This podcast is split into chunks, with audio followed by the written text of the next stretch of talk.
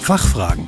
Ein Podcast der Handelsblatt Fachmedien und der Fachmedien Otto Schmidt.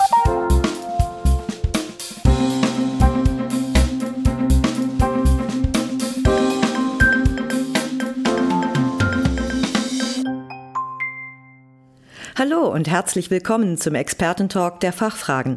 Mein Name ist Kerstin Pferdmenges. Unser Thema heute Erbschaften und Schenkungen. Fragen und Antworten zur Steuerpflicht in Deutschland bei grenzüberschreitenden Sachverhalten.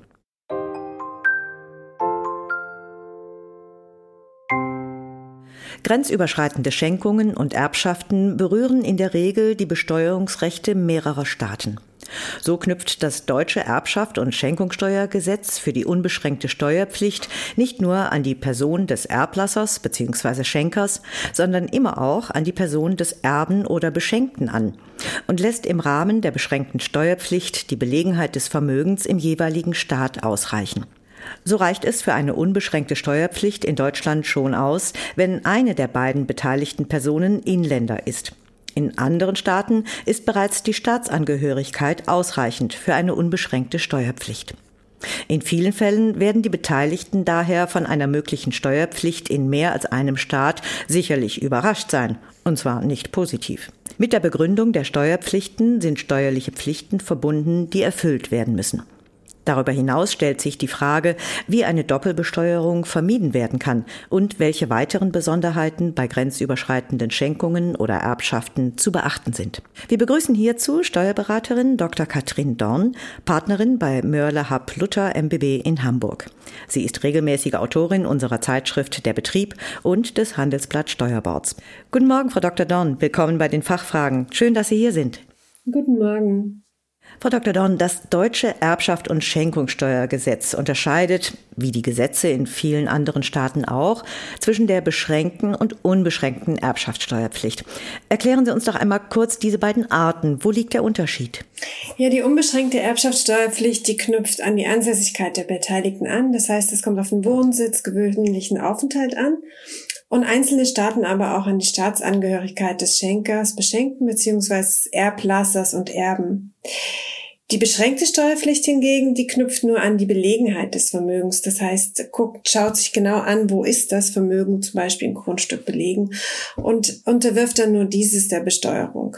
Bei der unbeschränkten Steuerpflicht ist immer der gesamte Anfall entweder des, der Erbschaft oder eben der Schenkung steuerpflichtig. Jetzt ist es ja so, dass grenzüberschreitende Erbschaften und Schenkungen in der Regel in zahlreichen Fällen eine Steuerpflicht in mehreren Staaten begründen. Woran liegt das?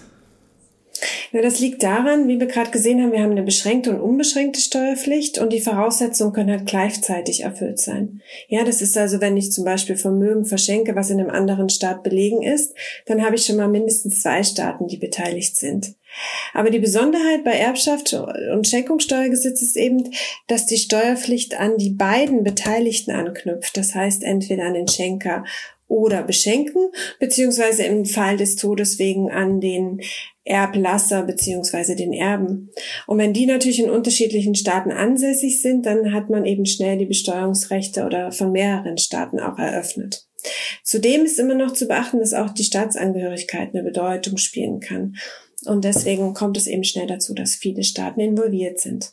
Und was bedeutet das für die Beteiligten? Welche steuerlichen Pflichten sind zu beachten? Na, be zu beachten ist immer erstmal, dass man sich bewusst macht, dass es immer bei Schenkungen und auch von Todeswegen bei Übertragung von Vermögen mehrere Staaten betroffen sein können. Also insbesondere dann, wenn man sieht, dass jetzt die Beteiligten in verschiedenen Staaten sich bewegen, da ansässig sind, zu Studienzwecken, Staatsangehörigkeit von mehreren Staaten haben. Und wenn es jetzt zu solchen Schenkungen oder Erbschaften kommt, dann muss man bitte immer erstmal die Besteuerungsrechte aller Staaten prüfen. Und zwar auch dann, wenn ein Staat vielleicht keine Erbschaftssteuer oder Schenkungssteuer erhebt und sich erstmal lückenlos auf, äh, aufdrösen, und aufprüfen, wo, wo sind wir denn steuerpflichtig? Wo sind Wohnsitze, gewöhnliche Aufenthalt? Gibt es besondere Besteuerungsrechte? Und sich dann anschauen, auch natürlich auch, wo das Vermögen belegen ist, das übertragen wird. Und wenn wir das dann aufgelöst haben, dann muss man sich anschauen, okay, was bedeutet das für die Staaten? Wo habe ich Anzeigepflichten, Erklärungspflichten und natürlich dann auch Zahlungspflichten? Wie wird denn im Bereich der Erbschaftssteuer eine Doppelbesteuerung vermieden? Wir haben ja also jetzt das Problem, dass wir ganz schnell in Sachverhalten sind, wo mehrere Staaten die unbeschränkte Steuerpflicht haben.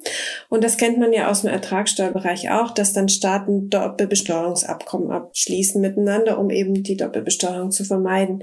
Im Bereich der Erbschaftssteuer gibt es tatsächlich nur sehr, sehr wenige solche Abkommen. Also Deutschland selber hat nur sechs Doppelbesteuerungsabkommen abgeschlossen, also mit Dänemark, Frankreich, Griechenland, Schweden, der Schweiz und den Vereinigten Staaten von Amerika. Und wenn so ein Doppelbesteuerungsabkommen nicht vorliegt, dann ist immer nur die Möglichkeit, dass man die ausländische Steuer anrechnet im Rahmen der unbeschränkten Steuerpflicht im Inland, was auch nicht immer ganz gut funktioniert, so dass es dann ähm, zu einer Doppelbesteuerung tatsächlich kommt.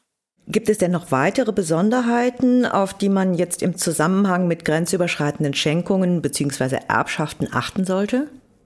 Also wichtig, die wichtigste Besonderheit ist das, was ich schon ausgeführt habe, dass erstmal mehrere Staaten involviert sein können. Das heißt, das ist immer zu prüfen, die steuerlichen Pflichten dann zu erfüllen sind. Darüber hinaus ist gerade im Bereich, wenn man über Erbschaften nachdenkt, natürlich auch immer zu prüfen, welches Recht kommt jetzt eigentlich zur Anwendung. Ja, wenn jemand verstirbt und gerade seinen Wohnsitz verlegt hat, dann ist vielleicht das Recht dieses Staates dann zur, zur, kommt zur Anwendung und vielleicht ist das Testament auf Grundlage von anderen Rechten Rechten ähm, geschlossen worden. Das, darauf sollte man bitte immer achten und prüfen, welches Recht anwendbar ist, auch vielleicht das Recht dann wählen, soweit das ist. Im Bereich der Steuern ist noch ähm, zu beachten, dass es auch zu einer Wegzugsbesteuerung kommen kann. Das ist ja so ein Sonderfall, dass wenn Anteile an Kapitalgesellschaften übertragen werden, eine Besteuerung ausgelöst wird. Und hier ist, denke ich, wissen vielleicht nicht alle, dass das auch passieren kann, wenn ich eine Beteiligung auf jemanden übertrage, von jemandem, der bislang im Inland unbeschränkt steuerpflichtig war, auf jemanden, der nicht im Inland unbeschränkt steuerpflichtig ist. Und dass es eben dann zu so einer Wegzugsbesteuerung kommen kann. Und das sollte natürlich nach Möglichkeit vor der unentgeltlichen Übertragung beachtet werden. Ja, Frau Dr. Dorn, wir sind schon wieder am Ende angelangt. Ich danke Ihnen ganz herzlich für Ihren Besuch bei den Fachfragen. Das war sehr informativ und äh, knackig. Dankeschön. Ja, ich danke Ihnen auch. Auf Wiederhören. Tschüss. Liebe Zuhörerinnen und Zuhörer, mehr zum Thema Erbschaft und Schenkungssteuer und zu weiteren aktuellen Beiträgen unserer Interviewpartnerin finden Sie in unserer Zeitschrift Der Betrieb. Einige Links dazu haben wir in den Show Notes für Sie hinterlegt. Wir hoffen, dass wir Ihnen einige Fragen beantworten konnten. Vielen Dank für Ihr Interesse. Tschö und bis zum nächsten Mal. Fachfragen. Ein Podcast der Handelsblatt Fachmedien und der Fachmedien Otto Schmidt.